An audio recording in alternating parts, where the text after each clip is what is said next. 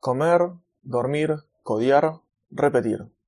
El podcast. Bienvenidos, ¿cómo andan? Otra semana más con algunas novedades y cambios que fui haciendo en el sitio. Como verán los que escuchan este podcast y aparte son usuarios de DemosWP, saben que cuando voy contando esto son cosas que ya pasaron y pasaron hace ya quizás un par de meses.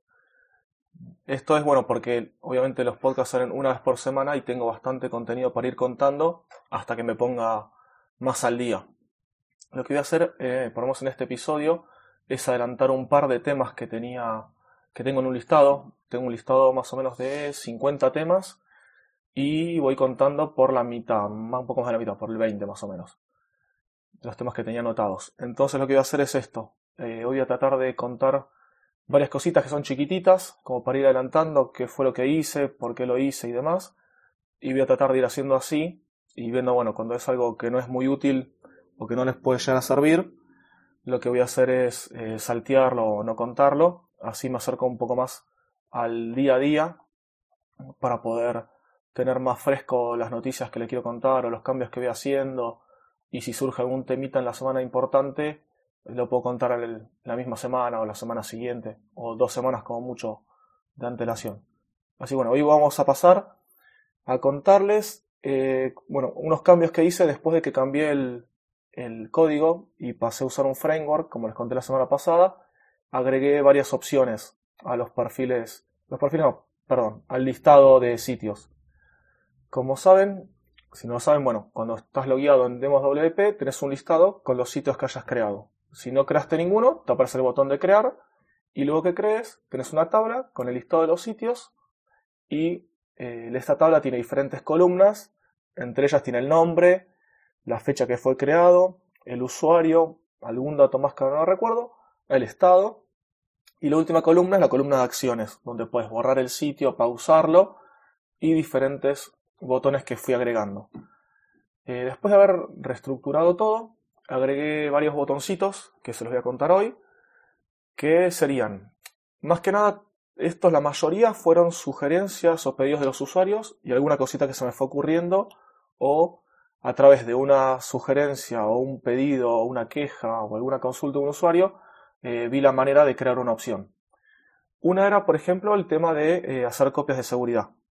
Varios usuarios eh, no saben cómo hacer o se les complicaba quizás instalar Duplicator All-in-One, o me solicitaban si ya no se podía hacer uno directo desde el panel sin tener que entrar a su instalación de WordPress. Entonces hice eso, creé un botón de backups. Este backup había varias maneras de hacerlo, pero traté de que sea lo más fácil posible de usar luego para, para el usuario. Entonces, eh, lo que yo conocía, por lo menos, de los que yo conocía, eh, Duplicator, que es un plugin de backup, eh, me parecía bastante simple, porque lo que hace es cuando vos generas la copia de seguridad, el backup, te genera un archivito .php, que se llama installer.php, y un archivo .zip, que el nombre va cambiando de acuerdo, bueno, con la fecha obviamente que lo va generando, va cambiando. Entonces el usuario, lo único que tiene que hacer es copiar esos dos archivitos al, al nuevo destino donde vaya a instalar el sitio, y ingresar por URL al sitio.com.es.com.ar, la dirección que sea, barra installer.php y ahí directamente procede a ya instalar el sitio de cero.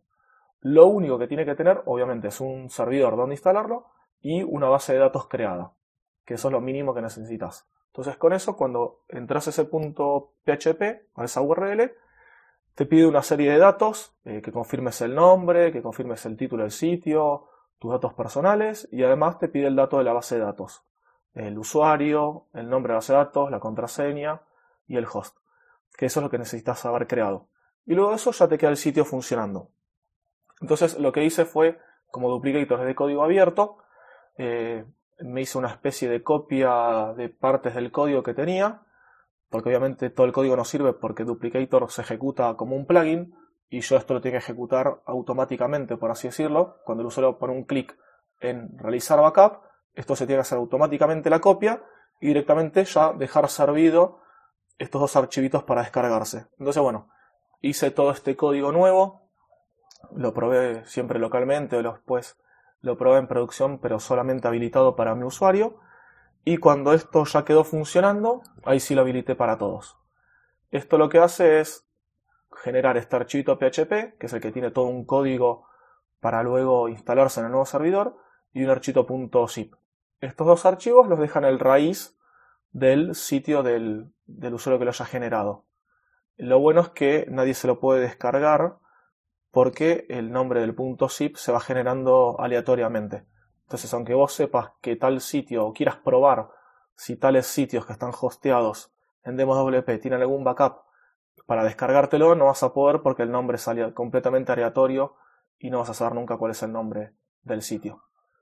Bueno, eh, entonces de esta manera generé la parte de backups y la verdad que lo, usan muchísimos usuarios y todos los, muchos consultan y me preguntan cómo usarlo porque bueno, tengo esa deuda también pendiente de, hacer tutoriales de cómo usar varias herramientas de WP.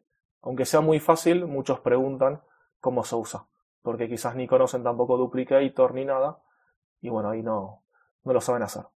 Además de esto, agregué la opción de buscar y reemplazar textos. Esto es porque hay veces también que vos, en vez de hacer un backup, importás desde WordPress algún backup que ya hayas hecho y quizás si esa herramienta backup y de restore no tiene eh, un buscar y reemplazar para reemplazar el dominio del sitio donde has hecho el backup, te la puede importar y te queda con un dominio viejo. Entonces se va a romper o va a tirar errores por todos lados. Y quizás también por si vos querés buscar y reemplazar algún texto por lo que fuere, bueno, de esta manera agregué esa opción, un botoncito para buscar y reemplazar, que lo que hace es preguntarte un texto por así decirlo, de, fuente, ¿sí? del source, desde dónde vas a reemplazar, y el texto eh, nuevo. Entonces vos pones ahí el texto que se te ocurra, el string que quieras, y eso lo que hace es ejecutar mediante wp-cli un buscar y reemplazar, un search and replace. Y ahí el sitio, bueno, quedaría con esos cambios hechos. Sumado a eso, también le agregué otro botoncito que viene a raíz de esto del backup, de importar y, digamos, hacer un restore de un backup, que pasaba mucho con el plugin All-in-One WP eh, Migration o eh, Migrator, no me acuerdo bien el nombre. Este plugin cuando hace el import, vos por ejemplo te creas un sitio en Demos WP, instalas el plugin este WP All-in-One Migration y pones eh, importar un backup que vos tengas creado por ejemplo de un sitio en producción. Y esto cuando importaba todos los archivos y demás, había veces que algunos archivos quedaban con eh, malos permisos. Esto me lo habían dicho varios usuarios que les pasaba. Entonces, sobre un principio lo que hacía era ir yo por consola y les eh, corregía los permisos. Como esto ya era bastante molesto y tenía que hacerlo yo manualmente, y la idea es automatizar todo, si llega algún problema o algún cambio así que hay que hacer, hice un botoncito nuevo que lo que hacía era esto. Era, eh, tenías ahí la opción y te decía un mensaje que era para corregir estos permisos, entonces al hacer clic ahí, directamente el sistema lo que hace es ir a buscar en tu carpeta y le asigna tu usuario y tus permisos correctos a toda la carpeta de instalación de WordPress. De esa manera es como que se refrescan los permisos y queda sin ningún problema. Y qué más, qué más, qué más. Y más o menos en este momento también había agregado la opción de poder donar y hacer alguna donación a través de PayPal. ¿Por qué PayPal? Porque, bueno, donde yo vivo en Argentina no existe Stripe. Está o PayPal o Mercado Pago. Entonces, como Mercado Pago no es tan internacional, por así decirlo, y PayPal sí, puse la opción de PayPal. Es la opción que. La única opción en realidad casi que tenía. Y no me molesta tanto por el momento las comisiones que tiene y demás. Y lo bueno es que es bastante seguro tanto para el usuario que done como para mí. Entonces, si alguien quiere cancelar el pago, puede entrar a su cuenta de PayPal, lo cancela y listo, no hay problemas. De la otra manera, si haces un pago recurrente con Stripe, tenés que cancelarlo en la tarjeta de crédito, o yo tengo que hacer en la plataforma una opción de cancelar, es un poco más confuso. Así que bueno, puse una opción de donar en PayPal, para el que podía y tenga los recursos o pueda y le guste, puedo hacer una donación para mantener el proyecto, porque hasta ese momento el único ingreso era cero, o sea, no había ingresos. Entonces los ingresos podían llegar a venir quizás por alguna donación de alguna persona, que hasta el momento habrá 10 personas más o menos. De los 4.500 usuarios, solamente 10 están donando más o menos 2 dólares por mes. Para que se una idea, lo que se recauda por donaciones y eh, el gasto por mes está más o menos en los 300 dólares. Y de entrada tengo 20 dólares por mes de donaciones menos la comisión de PayPal, que si no me equivoco el 4% más o menos es. Así bueno, no queda casi nada. Si no me equivoco, de los 2 dólares por donación queda 1,40 o algo así. Entre, no sé, entre descuento y descuento queda algo así. Sí, bueno, el cobran los gastos son bastantes, los ingresos son pocos, y ahí en el mismo momento eh, estuve haciendo contactos con SiteGround. Joan estaba hablando, pero no avanzaba mucho el tema, iban, venían, así que me puse yo directamente a, a tomar las riendas de este tema. Le escribí directamente a Moncho, que es la cabeza SiteGround para, para Europa, España. Estuve hablando con él, es una persona muy, pero muy, pero muy copada. Y bueno, estuve hablando con él, nos pusimos de acuerdo y arreglamos el sponsoreo. Firmamos un contrato, me pasó un contrato, lo firmé, le hice una factura a nombre mío y demás. Y de esta manera, bueno, o tuvimos un contrato por un año. El contrato y el sponsor que está agregado por él es en un año con opciones de renovación. Así, bueno, así es como está arreglado el tema. Y con esto no llega a cubrir, por lo menos ahora, en el momento que estoy grabando este episodio, no llega a cubrir todo el, gasto de mensual, pero como es el pago por un año, digamos, tengo bastante eh, a cuenta.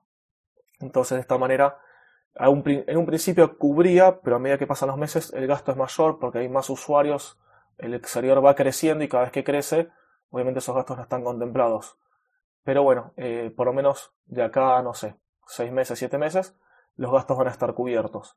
Y después, bueno, veremos, porque por suerte un par de sponsors más tuvimos y estamos esperando generar más sponsors. Y además de eso, ya estoy pensando en planes, en planes pagos, porque esto no es bastante escalable y no va a perdurar en el tiempo sino si no tenemos más ingresos además de los sponsors. Así que bueno, estoy pensando algunas limitaciones para las cuentas gratuitas y más opciones y, mejores cosas para las cuentas que sean pagas. Va a haber diferentes planes de pagos, pero bueno, esto lo contaré en otro episodio para que sepan bien cómo es. Y ya este episodio lo, voy redondeando, ya vamos cerrando, porque si no se va a hacer muy largo. Y en el siguiente episodio contaré algunos temitas más que vayan surgiendo.